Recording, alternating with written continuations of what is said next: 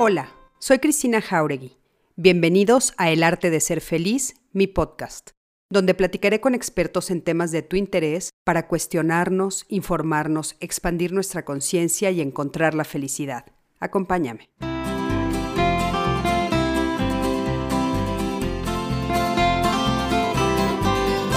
Hola, ¿qué tal? Buenas noches. Me da muchísimo gusto saludarlos a este live, eh, esta transmisión que estamos haciendo este lunes 3 de mayo del 2021. Y bueno, ya saben que estamos en colaboración con Código Felicidad, esta C que eh, fundamos en octubre del año pasado y que entramos ahora sí de lleno a trabajar de manera formal para ayudar a toda la sociedad en toda el área que tiene que ver con salud mental, salud emocional y eh, podernos acercar a las personas eh, de una manera pues profesional, efectiva. Lo que nos hemos dado cuenta y en el transcurso de todos estos años que yo he estado pues al frente de diálogos en confianza y aparte, como muchos de ustedes ya saben, dando terapias, pues me he encontrado con que eh, muchas personas quieren acceder a la salud mental, pero no tienen los medios económicos o no conocen a alguien que, lo, que los pueda guiar y orientar.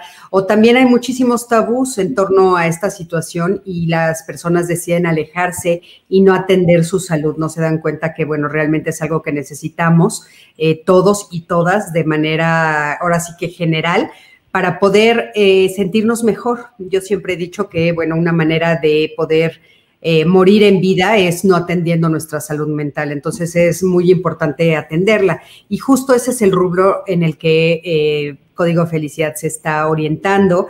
Y como todos ustedes saben, y los que sean nuevos conectándose con nosotros en este momento, o que nos escuchen más adelante en el podcast, que ya saben que se queda toda esta transmisión eh, guardada en podcast y por supuesto en Facebook y en YouTube, se queda siempre guardada para que ustedes la puedan compartir este, bueno, lo que estamos haciendo nosotros es eh, ayudar a las personas de manera gratuita a través de estos lives, eh, invitando a personas de primerísimo nivel, como es el caso del día de hoy, que tenemos con nosotros a Lino, que, bueno, muchos de ustedes han tenido el gusto de poder escucharlo y, bueno, ahorita aquí le pongo el nombre de poder escucharlo y saben que, bueno, me ha acompañado muchísimas veces, muchas, muchas veces en diálogos porque nos encanta pues la forma como aborda los temas, su profesionalismo, su claridad. Y entonces, bueno, pues le pedí a Lino que hoy también estuviera aquí conmigo y se lo agradezco muchísimo. Y antes de pasar y darle la palabra a Lino, por supuesto, eh, le doy las buenas noches a Laura López Portillo, Tania Rico, Araceli Verona, este, a, Lizy Andrade, Julie Guzmán, Blanca Bueno García, Gaby García, Gaby te mando un beso, Hilda Bremont, eh, Elena Flores Castro, Elena, te mando un beso, Dolotay, Mani Pacheco, Monse, ¿cómo estás? Ábalos, ya se están conectando todos los que siempre están aquí con nosotros, nos siguen muchos nuevos también. Eh, Lilian, ¿cómo estás? Buenas noches, eh, María de Lourdes. En fin, les pido por favor que nos compartan que por favor nos ayuden a que, bueno, pues lleguemos a más personas, avísenles que ya estamos aquí ahorita en vivo y que vamos a hablar de este tema, que definitivamente yo creo que es un tema con el que todos nos hemos enfrentado, que es cómo solitos nos metemos las patas, cómo solitos nos ponemos trabas y solitos caemos en un hoyo una y otra vez. Y bueno, eh, hacemos esto que se llama autosabotaje. Y bueno, hoy nos va a ayudar Nino a ver qué podemos hacer, primero entender por qué lo hacemos y después nos va a decir qué podemos hacer pues para tratar de no repetir esta situación. Lino, buenas noches, me encantaría que te presentaras, platícanos un poquito de ti, bienvenido aquí a esta transmisión de Código Felicidad con Cristina Jauregui. Cristina, muchas gracias por la invitación. Muchas gracias a, Código Felicidad también por la, por la invitación. Eh, pues mi nombre es Lino Villavicencio, yo soy médico, eh, soy psiquiatra y soy psiquiatra infantil. Y eh, bueno, yo, yo, tengo un tiempo trabajando sobre todo el área de la psiquiatría y también como la psicoterapia de la mano. entonces, justo creo que es un tema como muy, muy pertinente porque puede ser como muy muy general, no solamente es algo que llega como a suceder en personas que tienen como algún trastorno psiquiátrico, sino en general a todas las personas nos podrían como suceder este tipo de, deslices, como llegaba a decir Freud. Eh, y también hablamos de, no solamente del autosabotaje, sino también de las conductas autodestructivas, ¿no? Entonces aquí sí se puede llegar a tocar como temas un poco más eh, fuertes en cuanto a la parte como de gravedad sintomática de los trastornos psiquiátricos. Eh, pero muchas gracias por la invitación y, y sí, vamos como empezando. Ay, gracias, Lino, te lo agradezco muchísimo. Oye, pues eh, explícanos un poquito qué es esto del autosabotaje, o sea, cómo, cómo lo podemos, eh, pues ahora sí que identificar, qué, a qué le estamos llamando autosabotaje. Eh, yo entiendo que a lo que podríamos llamar autosabotaje es precisamente a cómo en algunas ocasiones nosotros mismos podemos llegar a cumplir nuestros miedos más grandes que existen. ¿no? Y existe un concepto que de repente utilizamos en el tratamiento psicoterapéutico, que es el de la profecía autocumplida, eh, que es justamente yo tengo un miedo alrededor de que suceda algo y ese miedo eh, tan importante hace que de forma inconsciente yo vaya creando todo el escenario para que se, eh, dé este suceso que, que en la mayor parte de los casos no es deseable. Entonces, hablamos como de una, eh, como de una ambivalencia, porque justamente son eventos que, aunque no deseamos, pareciera que al mismo tiempo una parte de nosotros podría como estar como buscando o estar como generando como tal. Entonces, eh, podemos hablar de múltiples ejemplos, ¿no? Como por ejemplo, eh, desde cosas que están tan en nuestro control, como por ejemplo, no sé, en los adolescentes pasaron, no pasaron una prueba, hasta situaciones que pueden llegar a estar eh, no tan en nuestro control y que no dependen totalmente de nosotros y, que pueden ser muy complejas, como por ejemplo el que se dé una infidelidad en una relación de pareja. Entonces, eh, hablamos de situaciones como muy, eh, muy complejas porque no todas son como directas, no todas son como yo me estoy dando cuenta de que provoco esto, sino que en la mayor parte de los casos son actos inconscientes y que no todos eh, están en nuestro control total, sino que en muchas ocasiones se hacen como de formas muy indirectas y sutiles.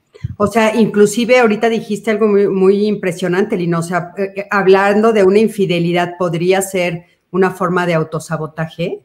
Sí, de una forma Digo, esto es algo que se trabaja a nivel de una psicoterapia muy profunda, ¿no? Pero eh, hablamos de cómo, por ejemplo, una persona que tiene celotipia frecuentemente puede eh, estar generando como eh, temas alrededor de los celos, violencia incluso dentro de la relación de pareja, un temor alrededor de que se hablen y se reparen estos temas por la misma situación de que frecuentemente se va a interpretar alrededor de los celos y que en algún momento esto eh, pues sea uno de tantos factores que puedan llevar a una persona a cometer una infidelidad. Muchos factores. Siempre recordar que no hablamos de uno solo, sino de lo complejo y de lo multifactorial que llegan a ser eh, los fenómenos humanos que vivimos. Oye, eh, Lino, ahorita estás, pusiste en la narrativa de, que nos dijiste una palabra que siempre para mí tiene como un poquito de ruido, que es esto del inconsciente, ¿no? porque te voy a decir, de repente yo siento que en esa palabra del inconsciente muchas personas se escudan o muchas personas como que se justifican, ¿no? Es que no me doy cuenta, es que no sé que lo estoy haciendo, ¿no? O sea, yo la verdad ni siquiera me he dado cuenta de lo que está sucediendo.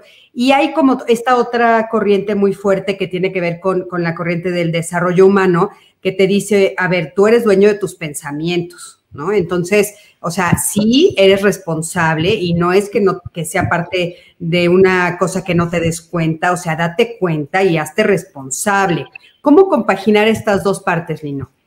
Creo que de, inicio es importante eh, dejar bien en claro que aunque nosotros, nuestros actos puedan no ser conscientes plenamente, eh, eso no nos exime de la responsabilidad de nuestros actos porque al final son actos que nosotros realizamos, estemos o no estemos conscientes de ellos. Pero justamente explicar a qué, a qué nos referíamos con esta parte de consciente, ¿no?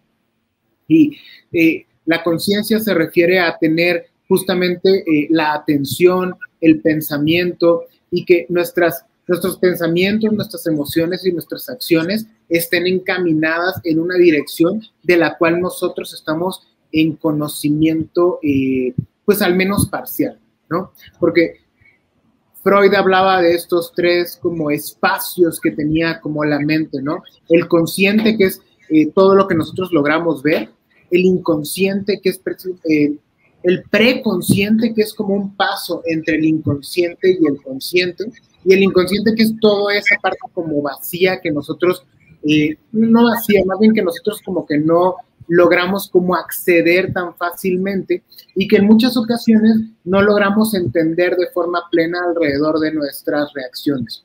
Entonces, yo más allá de pensar que el inconsciente es un espacio, eh, una parte de nosotros como, eh, como que va en contra o que es ajeno a nuestro sentir o a nuestro vivir, creo que eh, tendríamos que concebirlo como una parte de nosotros que tiene información muy importante, pero que no nos, no nos la ofrece de forma directa como el consciente como tal. Porque el consciente nos ofrece la información a través de nuestros pensamientos, ¿no? De nuestro discurso, de nuestra narrativa, lo que nosotros consideramos y lo que nosotros eh, llegamos como a, como a objetivizar de un fenómeno que, observamos. Pero el inconsciente son esas como respuestas emocionales que muchas veces no entendemos, eh, que, que a veces sentimos como emociones que son como ajenas a nosotros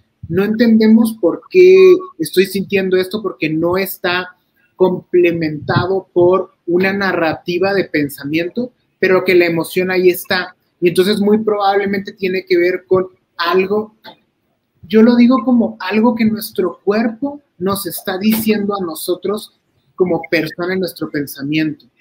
es como algo más profundo, algo más complejo y algo que no es tan fácil acceder, pero que es posible acceder y que en la medida en la cual lo podamos hacer, entendemos como, eh, como si, eh, elementos que podrían llegar a ser un poco más oscuros de nosotros como personas. O sea, digamos que es como, ah, eh, podríamos decirlo como estas banderitas rojas que de repente van saliendo y que me van diciendo, ahí hay algo más, ahí hay algo más, hay algo más en lo que tienes que, digamos, que excavar o que profundizar. Y eso a, nivel de un trabajo clínico terapéutico, porque yo más allá de decir banderas rojas diría, es una fuente de información a la cual podemos acceder, pero que no es tan fácil acceder. O sea, necesitamos un trabajo de introspección muy profundo para poder acceder a ellos. Oye, Lino, esas partes son eh, partes dolorosas, por eso es difícil acceder a ellas. En algunas ocasiones podríamos hablar de, situaciones que son como, como dolorosas, pero en otras eh, no es que sean dolorosas, sino que más bien nos remiten a, un, eh, a puntos de nuestra vida que tal vez no son como tan frescos. claro, cuando hablamos de algo, una situación como clínica, sí comúnmente hablamos de situaciones más hacia el dolor y que no se llega a acceder a ellas por, por la misma parte del dolor. Pero también recordar que eh, no todo en la salud mental es clínico, ¿no? No todo tiene que ver con, con patología. Eh, entonces, muchas personas eh, realmente no tendrían como, como un dolor, pero hay muchas personas que no hacen el ejercicio constante de como de la autorrevisión personal. Y entonces más bien no se accedería no por, por la falta, por la ausencia o presencia del dolor, sino más bien por la presencia o ausencia de entrenamiento para ver hacia adentro. Ah, ok. Oye, y, por ejemplo, estas, eh, eh, estas conductas, este autosabotaje, es desde niños, o sea, esto que sucede es cosas que pasaron desde la infancia que me van orientando a después, pues, maltratarme o, ponerme estas barreras o no permitirme yo misma crecer, yo misma triunfar, yo misma brillar, etcétera? Yo creo que en general todos los modelos eh, explicativos de esta situación, todos tienden a aportar, todos tienden a aportar desde una perspectiva diferente. El psicoanálisis en particular se ha, eh, se ha encargado de esta visión que tiene que ver con la infancia temprana, sobre todo alrededor de esos cinco primeros años de vida, eh, tres primeros años de vida, cuando hablas de teorías del apego, por ejemplo. Entonces, eh, comúnmente, y desde esa perspectiva, sí tiene un, fundamento en, eh, como en conductas que vienen como desde la infancia. Un ejemplo de esto tiene que ver con, pues, justo esta parte de las teorías del apego, ¿no? De cómo nosotros tendemos a utilizar la relación que, eh, de vínculo que tenemos con nuestro padre, con nuestra madre, para eh, tener como moldes de relación vincular con el resto de las personas. Entonces, eh, cuando, por ejemplo, una persona se ha tenido que adaptar a abandono por alguno de los padres, estas formas de abandono tienden a determinar la forma en la cual se van a vincular en el futuro. Y entonces pueden llegar a ser estilos inconscientes maladaptativos que después no permitan el vincularse de forma sana con otras personas, aunque sean personas que no van a generar un abandono o que no van a ser como tal vez, eh, pues como son el padre o la madre.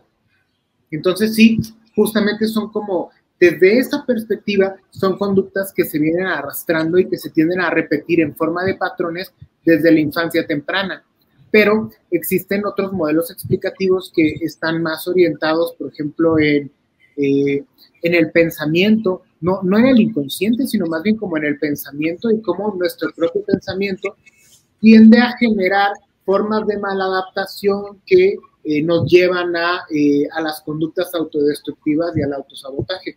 O sea, creo que depende mucho del modelo dinámico explicativo de esta situación, como para decir si viene desde la infancia o tiene que ver con el presente, pero todo suma.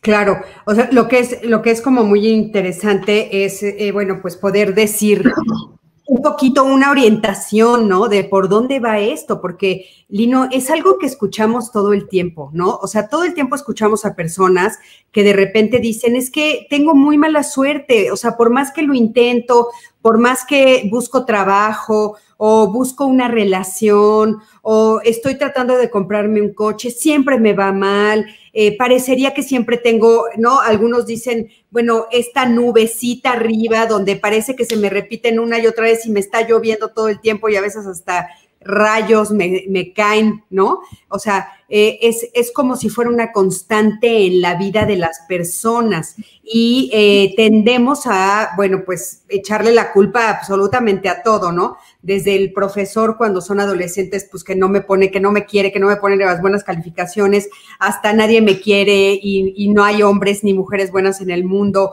o en fin, una cantidad de cosas impresionantes y a no, eh, pues, hacernos responsables de que realmente es algo que nosotros estamos haciendo por una razón específica. Y, creo que por eso es tan importante el prefijo de la primera palabra del título del, programa, ¿no? Estamos hablando de auto, estamos hablando de algo que hacemos nosotros mismos y que eh, desde ese punto deberíamos de comenzar a abordarlo qué está en mi control, ¿no? Porque realmente eh,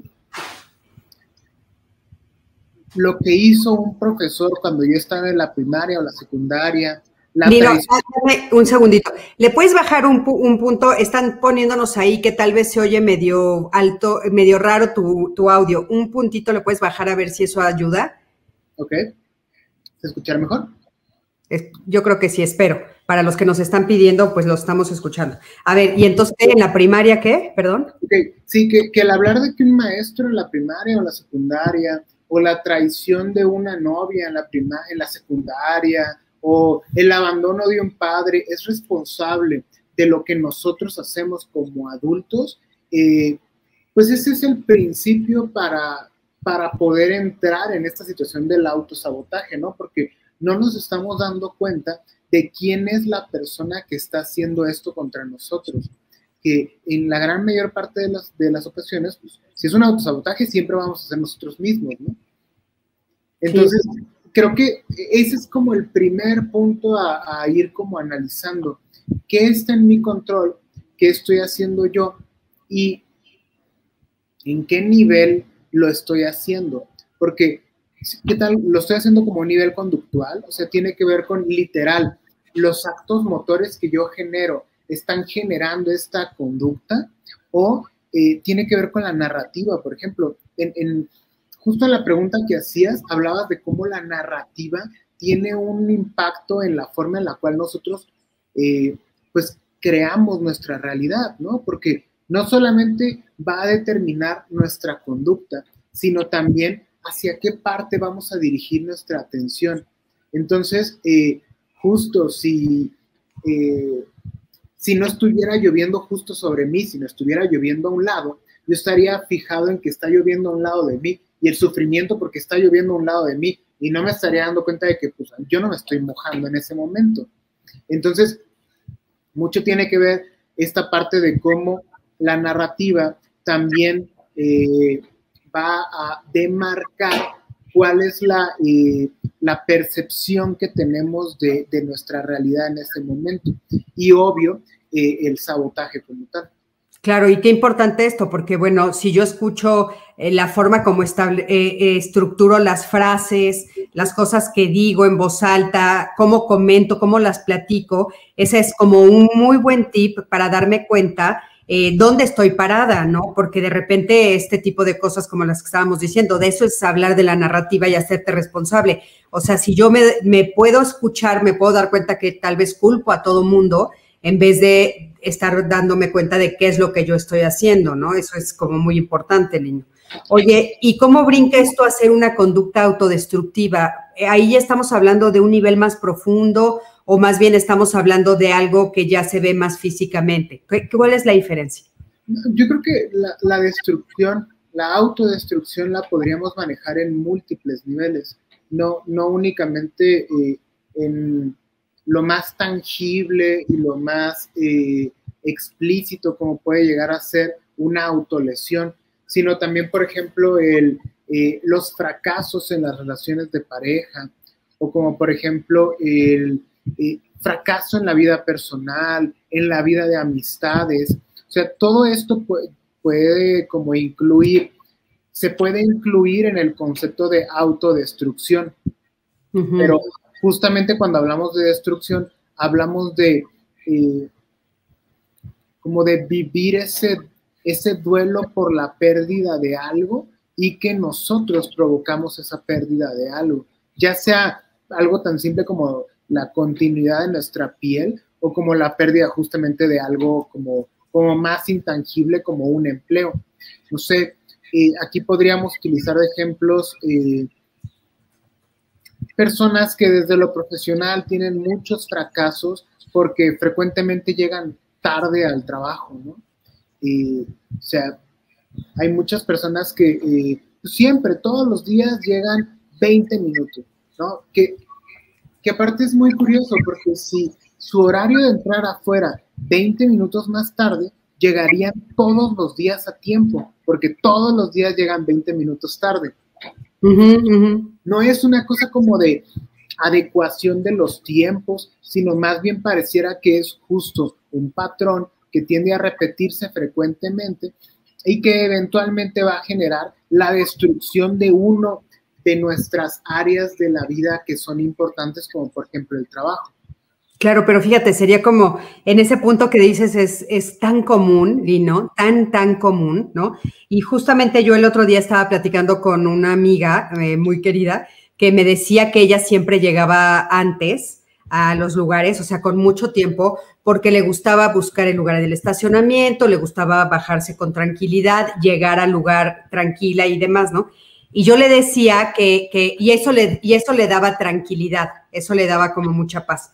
¿no? Y yo le decía que eh, a mí en lo particular, de repente me daba como mucha angustia llegar antes, o sea, mucho tiempo antes, ¿no? Y yo le decía, creo que lo que me había estado faltando es darme cuenta de todo lo que puedo aprovechar si llego antes. Pero creo que hacer esas reflexiones a veces cuesta como mucho trabajo, Lino. O sea, podemos estar haciéndolo una y otra y otra vez y no darnos cuenta de que realmente es un autosabotaje y es una conducta autodestructiva porque estoy llegando, por ejemplo, tarde, tarde al trabajo o a una reunión importante o lo que tú me digas, ¿no? Y sin embargo, estamos justificando todo el tiempo. O sea, estarnos justificando, por ejemplo, de que pues nos eh, lastimamos físicamente o nos cortamos. Ahora los adolescentes que estamos oyendo, por ejemplo, pues es que es la moda, dicen, ¿no? Pero realmente están teniendo una conducta muy, muy autodestructiva cortándose en la, eh, ¿no? En el socoting, ¿no? Este, o llegar tarde, por ejemplo, o inclusive yo te diría que cosas tan, tan fuertes como, pues, eh, comer de más o comer de menos y todo lo que eso implica, ¿no? usar el sexo también en ese sentido, Lino, o sea, este, la sexualidad, ¿no? ¿Nos puedes ampliar un poquito en ese sentido? Sí, eh, creo que también eh, sería importante entender que esta palabra autodestructivo, pues justo incluye la palabra destrucción. Y la palabra destrucción está asociado con violencia, no con agresión. Sí, como nada más diferenciando que la agresión al final tiene que ver con la defensa de nuestros límites, pero la violencia incluye la, eh, la destrucción del otro. Entonces, justo como son conductas que tienden a ser violentas, eh, pueden llegar a generar, eh, digamos, como una onda expansiva, ¿no? Eh, es como si fuera una bomba que, se lanza sobre uno mismo, pero que nosotros sabemos, ese tipo de, elementos explosivos eh, no solamente generan la destrucción del núcleo en donde se deposita ese material, sino también lo que hay alrededor.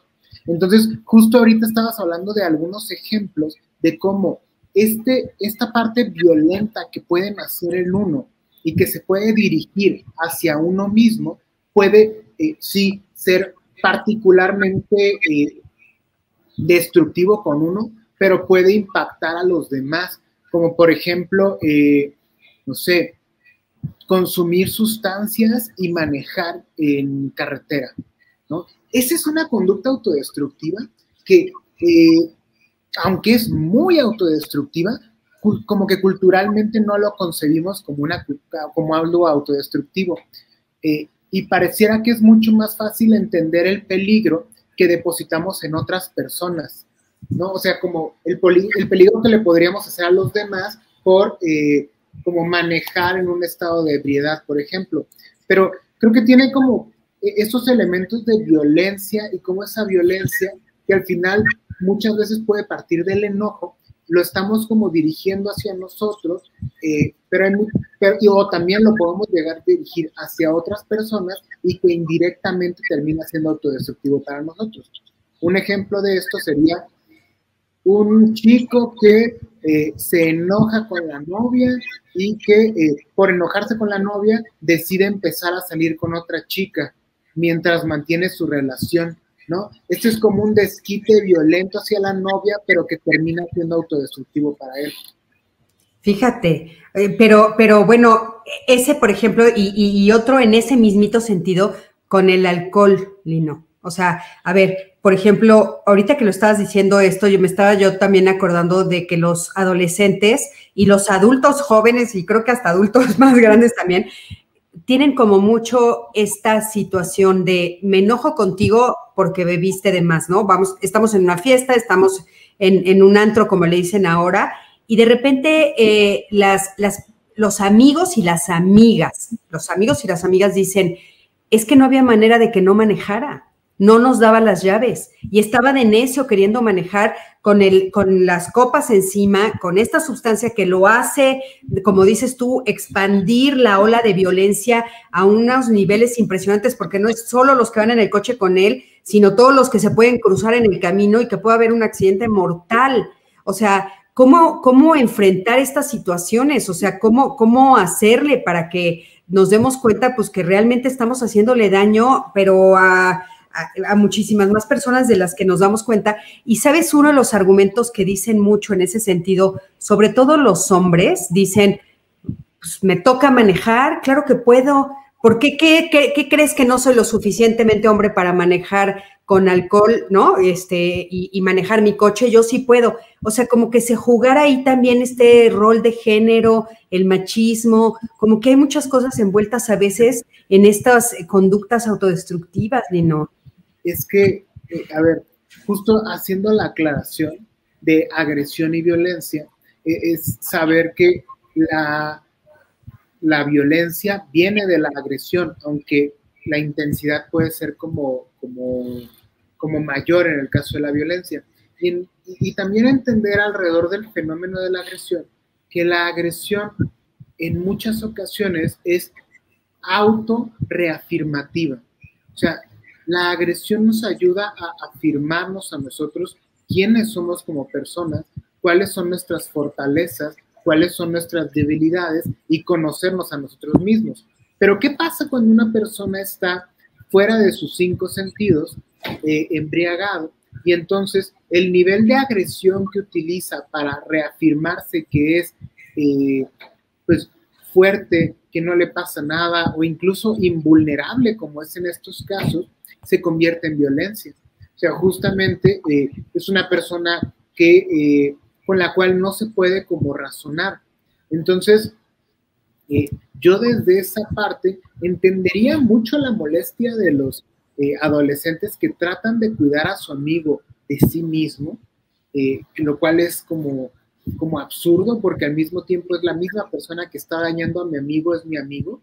Eh, entendería la molestia, pero justo tendrían que partir desde el, estamos hablando con adultos jóvenes, ¿no? Porque han tomado alcohol, por ejemplo, no hablaríamos de adolescentes que no deberían de tomar alcohol.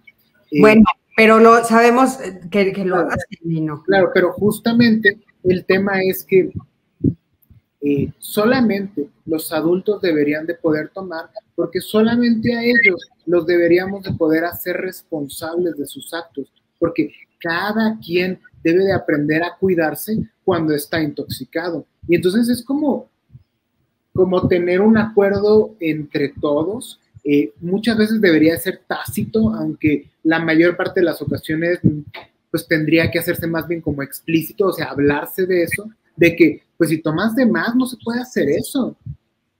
Claro. se tiene que acordar cuando la persona está en sus cinco sentidos, no cuando ya se perdió. No, bueno, por supuesto. Desgraciadamente es en esos momentos cuando vienen estas discusiones entre, entre los adolescentes, entre las, las parejas también, ¿no? Muchísimo en pareja. Hay muchas parejas que tú lo sabes, nos dicen que se enfrentan a esa situación, ¿no? A esa situación en la cual, eh, bueno, pues eh, están en una situación de, autos, de autodestrucción, ¿no? De la otra persona y tú estás siendo eh, testigo y no solamente testigo, también víctima de la situación, ¿no? Pero ¿qué pasa cuando no está el alcohol de por medio, eh, Lino? Por ejemplo, que dijiste eh, los fracasos en la pareja, los fracasos en la amistad, en las relaciones. O sea, estamos hablando de personas que, que destruyen todos sus entornos y no necesariamente está el alcohol de por medio. O sea, por ejemplo, en ese sentido nos están preguntando aquí eh, Edicha nos dice cómo cancelar esos pensamientos negativos hacia uno mismo o esa conducta, nos está diciendo, ¿no? Y también nos está preguntando Montserrat, ¿las conductas de autosabotaje tienen que ver con el miedo a hacernos responsables de nosotros mismos?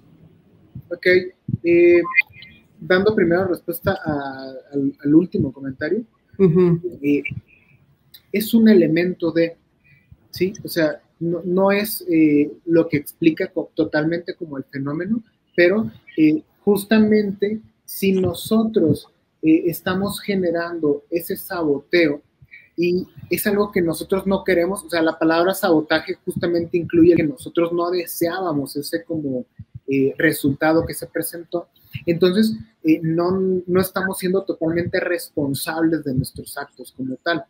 Entonces, sí, es un elemento que puede como, como ser parte de.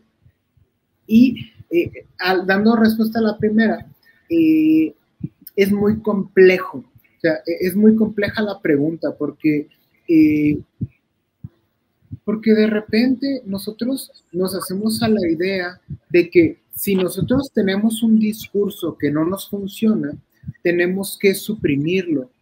Pero tal vez esa no sería como la forma más adaptativa de enfrentarme a, ese pensamiento o a esa conducta. Sea, en muchas ocasiones más bien tendríamos que entender, eh, yo no quiero este resultado, pero pareciera que al mismo tiempo sí lo quiero. ¿Por qué lo quiero? O entender qué me está ofreciendo ese resultado, qué me está entregando. Porque si lo entiendo, entonces la conducta eh, pues no, no, digo, no tendría por qué desaparecer, pero la, la podríamos abrazar en ese lado oscuro que todo mundo tiene, que todos tenemos, y que eh, negarlo sería caer en la segunda pregunta, que sería como no responsabilizarme alrededor de eso. Entonces, no es como, como algo que borre, sino más bien es como algo que yo trato de entender, porque, no sé, por ejemplo, hay personas que se pueden sentir eh, aunque les duela, se pueden sentir mucho más familiarizados y pueden predecir mucho mejor. Y predecir tiene que ver con sentirse más estables en una relación tóxica. Que no desean, nadie desea tener una relación tóxica, pero ¿qué tal si las relaciones que he vivido siempre han sido tóxicas y entonces siento como que ese es el agua en el cual me muevo como pez? Sí, es lo que siento, lo que considero familiar, ¿no? O sea, donde yo me siento que sé, o sea, que sé controlar o que puedo, puedo estar frente a ese entorno. Ahora, Lino, en tu experiencia, cuando las personas se dan un clavado y, tratan de eh, responder a la pregunta que nos acabas de hacer, de, bueno, ¿qué estoy ganando con esta conducta autodestructiva o con hacerme esto de sabotaje? ¿Cuáles son algunas de las respuestas que, han, descubierto las personas a las que tratas? O sea, ¿cuáles son las respuestas que se, que se responden? O sea, ¿por qué lo hacen? A veces la respuesta puede ser como, eh, me he dado cuenta de que no, de que lo que me hacía falta era ser sincero conmigo mismo. O sea, como eh, mantengo un discurso por un lado, pero por otro tengo un discurso totalmente diferente y era lo único que, que necesitaba como ser sincero. Eh, a veces hay respuestas como, eh, como por ejemplo, hemos hablado varias veces con el mismo ejemplo de las relaciones de pareja.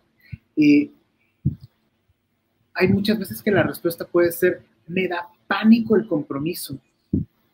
Y entonces, como tengo tanto miedo al compromiso y no me puedo comprometer con el hecho de no tener un compromiso, eh, genero este tipo de situaciones en las cuales mis relaciones de pareja terminan como explotando eventualmente. No, bueno, eso está enredadísimo, ¿no? pero sí puede como sonar como enredado, pero justamente es aquí es donde hablamos de una conducta inconsciente que genera un resultado contrario al que queremos, pero que de forma profunda puede tener que ver con algo que en realidad sí deseamos. ¿Qué es lo que, lo que esta persona desea? Pues no tener un compromiso, pero no puede como hacerlo de forma eh, explícita, o sea, como diciendo, bueno, pues no tengo compromisos, termino noviazgos, eh, pero genero todo para que el noviazgo se pues se pierda. Hay como una película, ¿no? Que se llama Cómo perder a una pareja en 10 días o algo así. Buenísima, sí. Un poco como en ese sentido, en el cual eh, hay un discurso externo, pero también hay un discurso interno como tal. Sí, claro, digo una cosa, pero estoy haciendo otra. Pero entonces, ¿mi conducta habla más de mi verdad? Eh, la conducta habla muchas veces de una verdad oculta no necesariamente mi verdad, porque pueden ser dos verdades. E, e, ese es como el tema de la disonancia y de la ambivalencia, que puede haber dos verdades al mismo tiempo, pero que como no estamos viendo las dos verdades, porque puede ser incluso hasta doloroso, confuso o enredado, y terminamos viendo únicamente una, pero al mismo tiempo estamos sintiendo la otra. Ok. A ver, Lino, y por ejemplo, en el, caso de la sexualidad, estas personas que eh, pues parece que de veras necesitan tener eh, con una y otra y otra y otra persona o sexo todo el día y que acaban, eh, sabemos también que acaban siendo conductas autodestructivas. Ok, bueno, sí existe, o sea, la conducta sexual autodestructiva existe, pero eh, se, valdría la pena decir que no toda la conducta sexual abierta sería autodestructiva, ¿sí? O sea, e, esto va a depender de, eh, del impacto que genera en mi vida y en mis deseos esa conducta sexual. Porque, por ejemplo, eh, una persona que no quiere tener como ningún compromiso, lo tiene claro eh, y puede tener encuentros sexuales consensuados con múltiples personas, eh, pues, mientras sea consensuado, sean adultos, no es algo que, que sea problemático. Pero si, por ejemplo, una persona lo hace y se siente culpable después de hacerlo, o esto le genera como fracasos en relaciones eh, de pareja, por ejemplo, eh, o incluso no hay el cuidado adecuado y le genera como enfermedades, pues entonces estamos hablando de una conducta autodestructiva. Y en muchas ocasiones, eh, este terreno es de los que más fácilmente se llega a ver como algo autodestructivo. no sé, es un poco, se parece un poco a, a esta parte autodestructiva también muy explícita, pero muy sutil, de, de repente un día sentirme muy mal y cortarme el mechón de cabello. ¿No? algo que pasa bien frecuentemente, ¿no? Que, bueno. Eh, que es algo que como tiene que ver con un elemento estético, muchas veces es más como frecuente que se presente en el género femenino. Entonces, eh, pero eh, los dos tienden a ser como conductas que tienen la característica del impulso y que en el mismo impulso eh, puede haber como destrucción alrededor de la conducta como tal. Y Oye, la eso, puede caer ahí. Eso es, eso que acabas de decir, por ejemplo, es algo que hemos, yo he estado escuchando, no sé si, si te ha pasado ahora en pandemia. O sea, mucho. Lo del cabello, muchísimas personas. Hay que, una expresión, ¿no? Le dicen el síndrome de Britney Spears. Ah, no sabía. ¿Qué quiere decir eso? Es que ya ves que, que fue por allá de los 2000, fue cuando Britney se rapó. Ajá, sí, sí, Entonces, sí. Como que los, pues al menos como que la, la generación, eh, una generación, los millennials sobre todo, tienden como a asociarlo a ese evento de Britney Spears. Ah, ya. Pero, por ejemplo, sí he estado escuchando a muchos jóvenes eh, que, sí se están rapando ahorita, ¿no? Y que entonces están diciendo, ah, es la consecuencia de la pandemia pero también he estado viendo a, muchos adultos este, que también están cambiando de corte de pelo, o cortándoselo radical o pintándoselo de otros colores. O sea, como que también ha sido algo que la pandemia ha, eh, ha puesto sobre la mesa. Claro que si esto se hace con plena conciencia, con gusto, no debería de ser como un problema, ¿no? Pero utilicemos este ejemplo hoy en día lo que menos tenemos es cambio y variedad, ¿no? Porque estamos encerrados en una casa y las cuatro paredes casi siempre son iguales, eh, a menos que de repente le queramos hacer algún cambio ahí, pero básicamente estamos en el mismo entorno.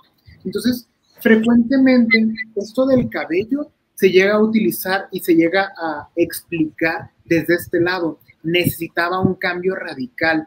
¿Y qué cambio más radical que cortarme el cabello, porque aparte es un cambio que puedo crear sin que sea un cambio eh, irreversible. Claro. Vuelve a crecer. Entonces, en muchas ocasiones se debe estar dando esto en la pandemia por justamente como la necesidad del cambio. Pero ¿qué pasa cuando en realidad, no sé, necesitaba un cambio de pareja y terminé rapándome porque no podía dejar a mi pareja? Sí ahí estamos entrando más bien como en un tema autodestructivo por no enfrentarnos a una realidad que en realidad que se nos está presentando en ese momento. ¿Y cómo me puedo dar cuenta si lo hice por una razón o por otra, Lino? Hay que escucharnos. yo creo que ese sería como, como el punto aquí más importante. Eh, yo, siempre me acuerdo de algo que, me llegaba a pasar a mí. Eh, yo hace unos años quería como eh, siempre había tenido la idea de emigrar de regreso a mi tierra de origen, ¿no? Eh, es como esta idea de que uno viaja, eh, aprende y regresa a sus raíces como para pues, continuar su vida. Como que ese ¿Dónde eres, Lino? Yo soy de La Paz, Baja California Sur. Ah, ok. Soy sudcaliforniano. Ajá. Entonces, eh, uno tiene como, como esa idea. Y lo iba a hacer hace unos años, hace unos cinco años más o menos, iba ya a, a regresarme. Pero en el tiempo en el cual veía el regreso, yo me sentía como que algo no, no, estaba totalmente a gusto, no algo, seguía con la idea fija de regresar, pero yo no estaba totalmente a gusto. Y me pasaba algo, había una canción que se me repetía una y otra vez, una y otra vez. Y hoy que lo veo en retrospectiva es como, tan evidente porque la canción me, me estaba diciendo como la disonancia que yo tenía entre lo que pensaba y lo que realmente quería hacer. Lo que realmente quería hacer era quedarme aquí, ¿no? Pero, eh, pero justo es una canción de Café Tacuba que habla de una, eh, pues se llama La Negrita, habla de una negrita de Veracruz que sale de su puerto para como probar suerte en otros lugares porque cambiar seguramente nos va a arreglar la vida. Y ella no se daba cuenta de que pues a veces cambiar no es lo mejor, sino pues estar en donde estás y seguir viviendo en, en el ritmo en el cual estás, ¿no? Entonces yo en ese momento no entendía por qué me repetía la canción hasta que un día me fui y dije, no, esto no es lo que quiero, y me regresé. ¡Wow! O sea, justo hasta ese punto llegué, pero digo, al final mi vida no se determinó por ese momento en particular, porque al final dije, no, esto no es lo que quiero y me regresé corriendo. Pero fíjate qué importante esto que dices de hacerte caso y bueno, lo llevaste hasta la consecuencia de irte para allá. Claro, que estuve una semana, ¿no? Pero es justo esta cosa de, ¿qué podemos hacer? Escucharnos, ¿no? Ponerle atención a ese lado que a veces es muy sutil, pero a veces tiene más información que el que tenemos más fresco y más explícito en nuestra mente. Por supuesto que sí, sí, sí, hay que escucharnos. Y bueno, las canciones o las frases o de repente las imágenes, ¿no? Todo eso nos está diciendo algo y a veces lo ignoramos, o sea, o, no les ponemos atención. Ale dice, hola Cristina y Lino, qué gusto escucharlos, es un tema muy interesante. Creo que muchas veces el autosabotaje es un chip que traemos por la experiencia de vida que tenemos y darnos cuenta a tiempo es un gran trabajo personal. Eh, te lo pongo ahí como un comentario. Después Chela de Anda nos pone muy buen exponente, te felicita, Lino. Eh, ¿Es autodestructivo el hecho de construir, consumir cualquier tipo de droga, llámese alcohol, marihuana, fumar, etcétera? Ok, es una pregunta muy compleja porque eh, de alguna forma sí, porque ponemos como en, en riesgo diferentes elementos de nuestra vida. Aquí tal vez como sí valdría la pena como diferenciar el alcohol de las drogas, porque eh, ¿qué sabemos alrededor del alcohol? Que puede haber consumos moderados y que incluso esos consumos moderados pueden generar eh, beneficios corporales, como por ejemplo tomar una copa de vino, eh, una, solo una en el día, tiene algunos efectos antioxidantes. Entonces, en este caso no, pero eh, probar un toque de cannabis puede generar una psicosis. Entonces, en ese caso, una sola ocasión, incluso el hecho de que sea ilegal puede como generar todo un tema autodestructivo desde lo legal. Entonces, creo que depende mucho justo del tema destructivo. Eh, con algunos casos, eh, el alcohol en particular saldría un poco de ahí, pero todo el resto sí, o sea, incluso el tabaco, aunque sea legal, eh, un consumo de tabaco puede generar como una adicción sin, sin mucha dificultad en realidad. No, y hacernos un daño terrible, la verdad. Y un poco esto que decimos, ¿no? Bueno, todos los excesos, por supuesto que son, son malos, ¿no? Sí, este, te lo voy a leer, eh, bueno, si lo pongo aquí, espero que no nos tape mucho. Ah, no, eh, yo siento que a veces me autosaboteo. Sufro de dolores de migraña desde hace mucho tiempo y tomo pastillas, pero cada vez lo hago con dosis más altas. Y me he dado cuenta que a veces no tengo tanto el dolor, pero viene esa necesidad de tomarlas y siento angustia si no las tomo. Y en mi terapia me di cuenta que es por mi necesidad de calmar ese dolor y el rechazo que tuve en mi infancia. Ok. Eh, existe la dependencia en analgésicos, es algo mucho más común de lo que nos imaginamos. Eh, eh, justo va alrededor de aspirinas, por ejemplo, cafeaspirina es una droga de, de, abuso muy frecuente, no tienen una idea, y que muchas veces nace de un dolor. Tenemos una gran ventaja en México, que es el hecho de que no hay acceso tan simple a opioides. Estos son medicamentos derivados del opio, como es la morfina, como es la oxicodona o como llega a ser la heroína. Digo, tenemos esa ventaja porque en Estados Unidos eh, hay todo un tema alrededor de dependencia a la heroína que nació como un dolor de hombro, por ejemplo, ¿no? Y que ahí está este tema de la oxicodona, eh, que es todo un tema de entrada hacia el mundo de la heroína. En México no. En México comúnmente se utilizan más los analgésicos de uso común como es la aspirina o como es el, ibuprofeno o el otro.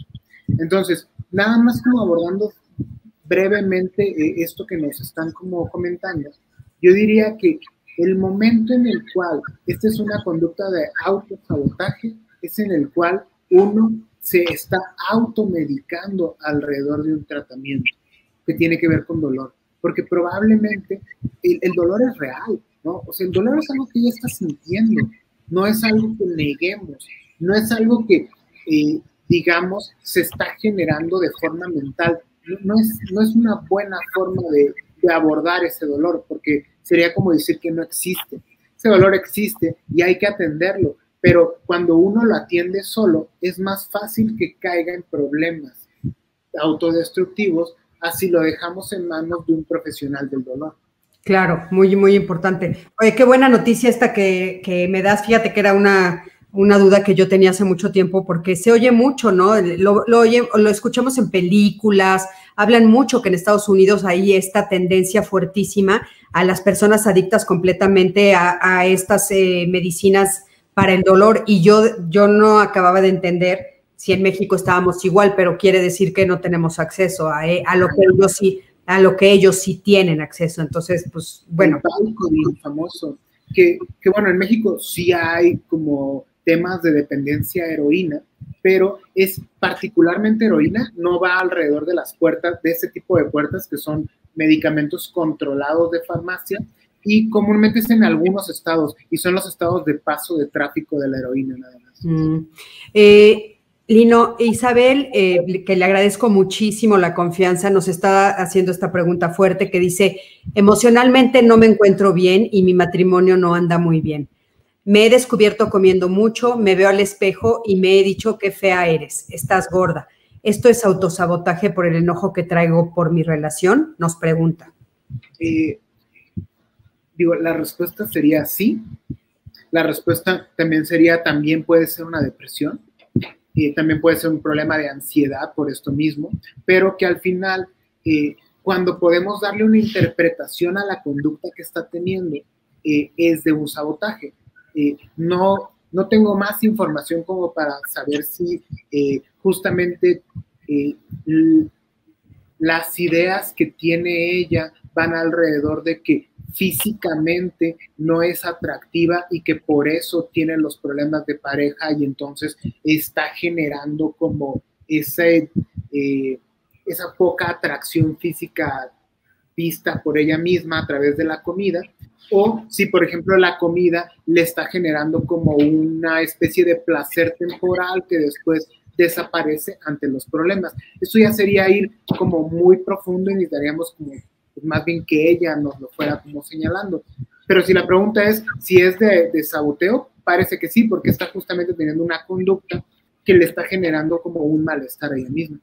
Por supuesto. Y sabes que también me parece como muy importante poner aquí en este momento que efectivamente el tema de la obesidad y, de los comedores compulsivos o al contrario, eh, las personas que tienen problemas de bulimia y anorexia, eh, son mucho más complejos que solo la relación con la comida. Entonces, yo sí me uno a la voz de Lino, para todos los que nos están escuchando ahorita y los que nos van a escuchar más tarde en las repeticiones, por favor acérquense a los especialistas, porque de veras no es una cuestión solo de dieta, es mucho más complejo ya todos lo sabemos, ya todos estamos trabajando eh, en ese sentido, ¿no? En el sentido de verlo desde diferentes perspectivas y sabemos que es un problema realmente que hay que solucionar desde diferentes puntos, ¿no? Entonces, eso es importante. Lino, aquí tenemos otro comentario. Nos preguntan, ¿sería autosabotaje utilizar los introyectos con los que se llega a las diferentes etapas de la vida? Está, compleja la pregunta, pero... Sí, pero no necesariamente. Eh, porque, a ver, explicando, eh, supongo que a lo que se refiere introyectos es a, eh, a las relaciones o a las conductas que fueron observadas durante la infancia temprana y que tienden a ser repetidas en el futuro. Como por ejemplo, eh, si eh, era víctima de abuso en la infancia por parte de algún familiar, eh, el replicar esta víctima, esta como emisión de, de agresión o de abuso como tal. Eso sería como una conducta introyectada. Entonces, eh, como que si la pregunta es si es sabotaje utilizarlos, no necesariamente, porque muchas veces las conductas introyectadas pueden ser conductas positivas. Si hablamos de conductas eh, que tienden a ser negativas, destructivas del entorno o de uno mismo, y que yo realmente no deseo esa destrucción, entonces claro que estamos hablando de un autosabotaje. Pero eh, las conductas introyectadas muchas veces tienen como un tono positivo. Un ejemplo de esto es eh, lo que le decimos a los adolescentes todo el tiempo y que los adolescentes nos dicen, no, no tienes razón, no es verdad lo que me dices, pero 10 años después nos damos cuenta de que sí hicieron caso a lo que les decíamos. Esa es una conducta introyectada y es una conducta introyectada que en muchas ocasiones puede ser benéfica para ellos. Claro, por supuesto. Eh, a ver, eh, aquí, bueno, este es un comentario que hace Montserrat. Podemos decir que la conducta de autosabotaje tiene que ver con la frase de San Pablo, busco el bien que quiero y hago el mal que no quiero. Mm, eh, creo, que, creo que sería como parcial la explicación que veríamos ahí, porque, porque desde la postura del inconsciente y el consciente, más bien son sí la quiero, pero no estoy aceptando que la quiero. Claro, claro, por supuesto. Este, a ver, eh, ya vamos por, terminar. Eh, Julie Guzmán nos dice, practicar deportes extremos pudiera ser un tipo de conducta autodestructiva, enmascarándola por el placer que se siente al hacerlo, o sea, la adrenalina que genera todo esto. Ay, Lino, ese es otro temazo, el de, el de los deportes, ¿no? En extremo como es un fenómeno de sublimación, o sea, un mecanismo de defensa de sublimación en el cual yo convierto una conducta negativa en algo positivo, no. La respuesta sería no, no sería de sabotaje. Y, aquí puedo dar un ejemplo más radical. ¿Qué tal que a alguien le gusta cortar gente? Le gusta ver cómo la gente eh, es rebanada y su piel eh, sangra y se convierte en cirujano. Ándale, Ok. ¿No? O sea, esa es una sublimación de algo que podríamos ver como muy oscuro, pero que en realidad le estamos dando como un tono eh, positivo para la vida de otras personas y para la mía. Claro. No, no, bueno, ese, ese es un cambio radical de, de, la visión de ver una situación. Claro, en el momento en el que, en el que lo que hago es lastimar a los otros y, y dejarlos morir, entonces, pues bueno, ya cae en el extremo contrario, ¿no? Claro, pero aquí estamos hablando más bien de un mecanismo de defensa muy desarrollado y que, por ejemplo, en los deportes extremos eh, explica el fenómeno. Sí, por supuesto. Qué interesante. Eh, bueno, a ver, eh, uno, más. bueno, Mónica del Valle, que le mandamos un beso. Si no se añade esta visión integradora, se agrava la sensación de inadecuación por el estigma. Qué buena medida es producto de la ignorancia. Está hablando Mónica, por supuesto, de lo del sobrepeso, que sí es eh, cierto. Eh, Irene Rosas dice, Cris, siempre exponiendo excelentes temas. Saludos, no me pierdo tus en vivos. Muchísimas gracias. Eh, Carolina dice, yo dejé de beber cuando mi hijo a los 21 años un día llegó ebrio a casa y verlo así me dolió tanto. Pues sí, de repente, justamente esas son las cosas que nos, nos este, enfrentan, ¿no? Y dice María Elena Alarcón, hola a todos, ¿comer de más es autosabotaje? No siempre. ¿Qué es, Lino? Es que no siempre comer de más un día tendría como un objetivo dañino, eh, porque un día no es como un problema. Comer de más todos los días y generar como una obesidad, eh, justo una parte puede ser explicada desde ahí, pero como lo mencionabas, Cristina, es un fenómeno mucho más complejo como para poderlo explicar de forma tan simple. Sí, sí, sin duda, definitivamente. Habría que ver, eh, porque no, no solamente es el comer de más, ¿no? Cuando es autosabotaje o cuando nos estamos lastimando desde, desde esa manera, no solo es el comer, sino las cosas que me digo, eh, cómo enfrento las situaciones, qué como, ¿no? A qué horas como. Ahorita este, tengo un caso donde se para en la madrugada a comer, por ejemplo, ¿no? Y entonces a escondidas, entonces eso qué le está diciendo, ¿no? Es, es muy, muy importante. Lino, ¿dónde te podemos localizar? Ah, pues básicamente en mi número de contacto, creo que no se los eh, dejé por acá, pero eh, eh, creo que te lo dejaré después como para que lo puedas como compartir. Te lo puedo compartir ahorita, si me lo das, con mucho gusto. Si lo quieres, el que tú quieras, compartimos ahorita. Mi número de contacto es mi celular, es 5521 356087. Lo manejo, no manejo llamadas, únicamente manejo mensajes, ya sea a través de WhatsApp o de Telegram o como, como gusten. Eh, pero ese es mi, mi, número de contacto y eh, mi consultorio está en Parque Unido. Sí. Esa sí ya no les doy la dirección, pero si quieren la información, no, yo creo que sí, como tú quieres, sí, que te contacten, ¿no? Este, les, estoy, les estoy poniendo aquí el, el, WhatsApp de Lino, ya les dijo que, bueno, por supuesto que pueden eh, mandarle un mensaje y, y, y, ponerse de acuerdo con él. Por supuesto, eh, pues lo recomendamos con los ojos cerrados, es maravilloso, Lino, y lo queremos muchísimo. Y este, Lino, cuéntanos si te llegó tu taza. Claro. Muchas gracias a Código Felicidad. Al contrario, muchas gracias a ti, de veras, Lino, te lo agradezco profundamente. Gracias por regalarnos esta hora de tu expertise. Gracias porque, bueno, de veras eh, me quedo muy contenta y muy, muy agradecida. Y quiero, bueno, decirles a, a todos los que nos están viendo, recuerden, por favor, pasar la voz, ayudarnos a ayudar a más personas. Eh, el que ustedes se inscriban a nuestros canales de difusión es muy importante para nosotros. Por favor, dale clic a la campanita si estás viendo esto a través de YouTube. Si estás viéndolo en, eh, Facebook, compártelo. Y si lo estás escuchando en el podcast, también compártelo. Lino, muchísimas gracias. Nos vemos eh, el, miércoles, por favor, a todos ustedes.